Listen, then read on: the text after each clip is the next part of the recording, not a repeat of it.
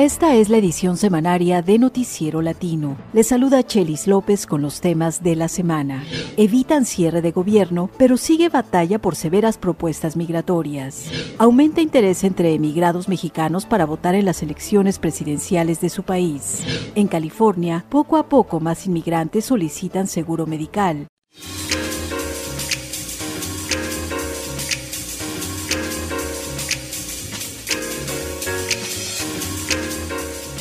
Un acuerdo de último momento en el Congreso evitará el cierre del gobierno federal y lo mantendrá abierto hasta el primero de marzo, pero la Casa Blanca y la mayoría republicana de la Cámara de Representantes siguen estancados en el paquete de seguridad fronteriza y la ayuda a Ucrania e Israel. Legisladores y activistas intensificaron sus esfuerzos para persuadir al presidente Biden a que rechace las propuestas migratorias más radicales de los conservadores. Con los detalles desde la ciudad de Washington, José López Zamorano.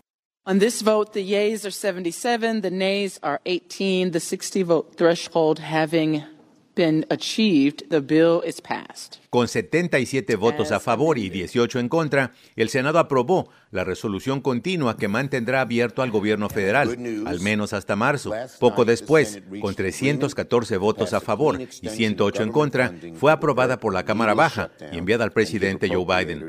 El líder de los demócratas en el Senado, Charles Schumer, elogió el espíritu bipartidista para aprobar la ley. Avoiding a shutdown is very good news for the country. Evitar el cierre del gobierno es una buena noticia para el país, para los veteranos, los niños, para los granjeros y los pequeños negocios, todos los cuales hubieran sentido el golpe si hubiera cerrado el gobierno. Pero el espíritu bipartidista no alcanzó a toda la Cámara Baja. Minutos antes del voto, un puñado de republicanos derechistas buscó, sin éxito, inyectarle al proyecto de ley una píldora venenosa para descarrilarlo, agregándole cláusulas para reformar las políticas migratorias. El republicano de Texas, Chip Roy, representa el sector más radical de los republicanos de la Cámara Baja. Vamos a financiar las fronteras abiertas, a las Naciones Unidas, a darle dinero a los palestinos para que se los den a Hamas, pero vamos a hacer campaña contra eso.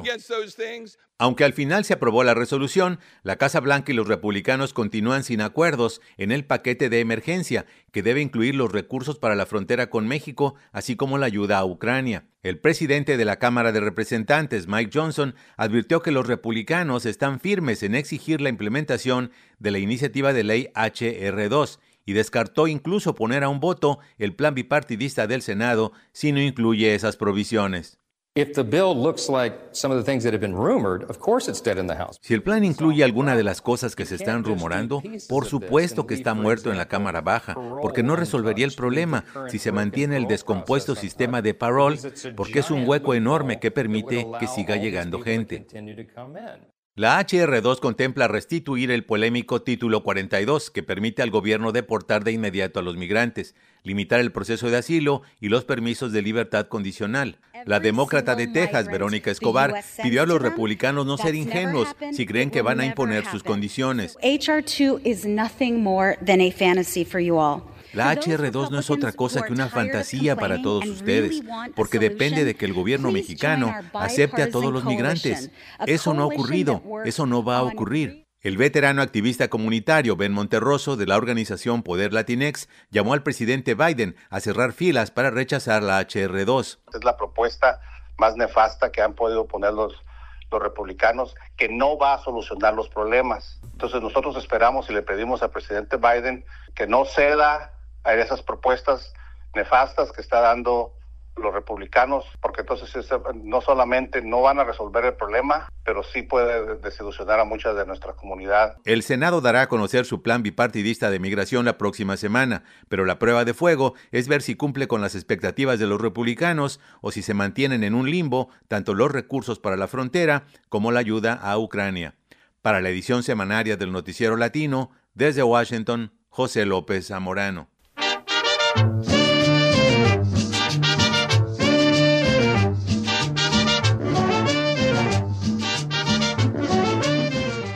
Durante una jornada especial realizada en todos los consulados de México en Estados Unidos, miles de mexicanos acudieron a solicitar su credencial de elector. Algunos reportan urgencia ya que en un mes se cierra el periodo de registro para votar en la elección presidencial de junio, en la que podría resultar elegida la primera mujer presidenta del país. Aunque muchos logran registrarse sin problema, otros están quedando decepcionados. Esto es lo que nos reporta desde Nueva York Marco Vinicio González de una a dos credenciales que emitían por día, mínimo se están emitiendo 30 diarias. Estamos en el Consulado de México en Nueva York, que como todos los consulados en el extranjero, por órdenes de la Cancillería mexicana, abrió este sábado para atender sin cita a los solicitantes de la credencial para votar desde el exterior. Estoy sorprendida porque he visto que sí han estado acudiendo. Esto dijo Ada, que acude casi todos los días al Consulado de México en la ciudad de Nueva York durante los ciclos electorales para ayudar en el proceso a otros mexicanos que acuden por su credencial del INE y quien junto con otros activistas de distintas regiones del país han venido impulsando el voto de los mexicanos en el extranjero. Preguntamos a Ana, otra mexicana que salía contenta del consulado. ¿Y cómo fue el trámite hoy? Todo muy bien, gracias a Dios, y me atendieron bien, no puedo hablar mal. Funcionarios consulares y activistas de varias ciudades en ambas costas y en el sur del país confirmaron que en general la experiencia en esos consulados este año ha sido muy similar. Sin embargo, hubo algunos que como Saúl Román no pudieron tramitar su credencial por fallas en el sistema de cómputo de la red consular y el INE. Yo vengo desde Pasey, una hora de aquí, para que ahorita me digan que no. Tengo que perder un día de trabajo para poder venir a hacer otra vez el trámite. Me dijeron que esta acta no me la aceptan porque que no es válida. María tampoco pudo tramitar su credencial de elector porque el consulado no halló su acta de nacimiento que ya tenía capturada en el sistema cuando la señora fue a tramitar su pasaporte y su matrícula consular. Entonces ahora me dice que me vaya a mi municipio que es de, de, México, Puebla, Puebla, y que por allá lo, pida, pero yo la verdad no tengo quien me lo pida ni quien me lo mande ni nada. Si yo tenía mi acta y ellos me la recogieron la. De acuerdo con el secretario de prensa del consulado en Nueva York, Carlos Gerardo Iso Rivera, este sábado atendieron a casi 400 personas para distintos trámites, pero 190 solamente fueron a solicitar la credencial de elector. Esto lo considera muy positivo, destaca Iso Rivera, superior a ciclos electorales pasados. Esta jornada especial para ayudar con la credencialización electoral de los mexicanos en Estados Unidos fue convocada por la Secretaría de Relaciones Exteriores. Gracias por llamar a mi consulado, el servicio de citas de la Secretaría de Relaciones Exteriores. Todos los consulados se sumaron y fue considerada un éxito gracias en parte a que también fue impulsada con entusiasmo en las redes sociales y de manera personal por veteranos activistas mexicanos como Isaac Ramírez. Recuerden, tenemos que lograr voto masivo, eh, tenemos que votar a todos los mexicanos. Si ya no pueden votar, sus amigos, sus familiares, sus vecinos, compañeros de trabajo, todos aquellos que no pueden votar, que voten. Funcionarios de línea advierten que el 20 de febrero es la fecha límite para registrarse al padrón para votar desde el extranjero. Si les llega la credencial pasada la fecha límite, pero no se pudieron registrar el día de la elección este 2 de junio, podrán emitir su voto en las casillas especiales que se instalarán en los consulados siempre y cuando su credencial de elector esté vigente. Pero será el INE quien decida cuántos votos dispondrá en cada una de las sedes consulares en Estados Unidos en el día de la votación. Para la edición semanaria de Noticiero Latino, desde la ciudad de Nueva York, Marco Vinicio González.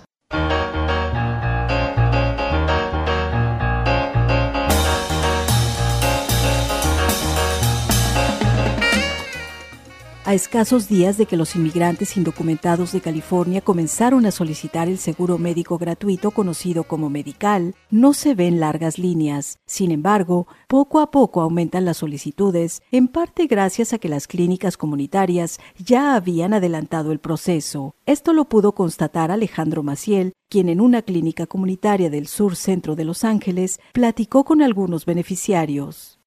42, 42, 66.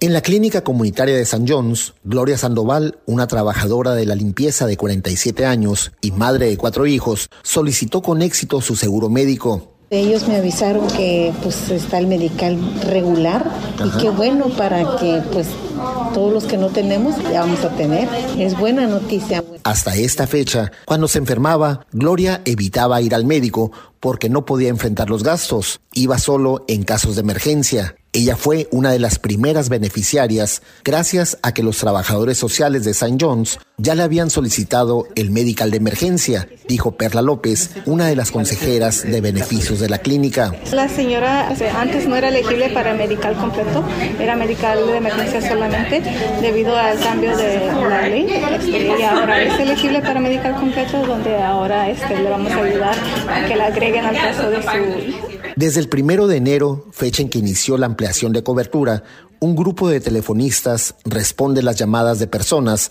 solicitando información en la clínica. Buenos días, gracias por llamar a St. John's. Soy Marlena Brando. Los teléfonos no dejan de sonar todo el día. Y prepararse con sus documentos para presentar la solicitud. Desde el año pasado, la clínica St. John's, como muchos centros comunitarios, ayudaron a los beneficiarios con la transición y les ha ido muy bien, dice Ani Uraga, coordinadora de beneficios de esa clínica. Teníamos como más o menos como 15 mil pacientes, pero de esos 15 mil solamente 11 mil hicieron la transición.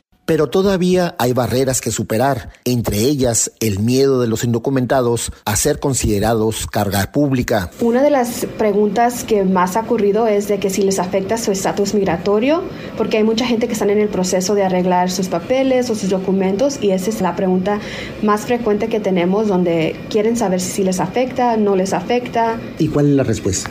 La respuesta es no no serían una carga pública. Aunque aún hay personas que ni siquiera saben del beneficio, como Mauricio Tapia. Conversamos con él mientras hacía compras para su trabajo en una tienda especializada en construcción. Oh, Tiene 50 años y es de Nayarit, México. Llegó hace ocho meses. No sabía hasta ahorita que usted me está diciendo. Tapia padece de diabetes y todos los días necesita tomar un medicamento para controlar su enfermedad. Como a diario, me tomo media pastilla diario. ¿Pero lo pagas o cómo le haces? Luego compro. Como otros muchos inmigrantes sin documentos, Tapia pensó que su estatus migratorio era un impedimento. Muchas veces piden papeles y como uno no tiene papeles, yo no sabía que atendían sin papeles. Según los cálculos de las autoridades, en California, más de 700 mil personas indocumentadas entre 26 y 49 años podrían solicitar el medical regular. Los beneficios que trae esa cobertura de salud supera los costos, dice el doctor Ilan Chapiro, director de asuntos médicos para Altamed, otra red de clínicas comunitarias. Al momento que ya tenemos acceso a un seguro médico, nosotros ya podemos tener servicios preventivos, prevenir lo que es el cáncer de mama, el cáncer de colon, hacer nuestros papanicolaos, checo de colesterol, una lista enorme de cosas preventivas para que podamos estar disfrutando con nuestra familia aunque todavía es muy pronto para evaluar cuántos ya han solicitado el seguro médico gratuito, las clínicas comunitarias han estado muy ocupadas, gracias en parte a la permanente campaña de información que llevan meses realizando. Para la edición semanaria de Noticiero Latino, desde el sur centro de Los Ángeles, Alejandro Maciel. Así concluye esta edición semanaria de Noticiero Latino, una producción de radio bilingüe desde sus estudios en Fresno y Oakland, California, con el auspicio parcial de la Corporación para la Difusión Pública, de California Endowment, de James Irvine Foundation, de Colorado Trust y de Walton Family Foundation. Director de noticias Samuel Orozco, productor Rubén Tapia, Conducción técnica Jorge Ramírez. Asistente de producción María de Jesús Gómez. Yo soy Chelis López. Escríbanos con sus comentarios en radiobilingüe.org. Escucha usted Noticiero Latino, satélite Radio Bilingüe.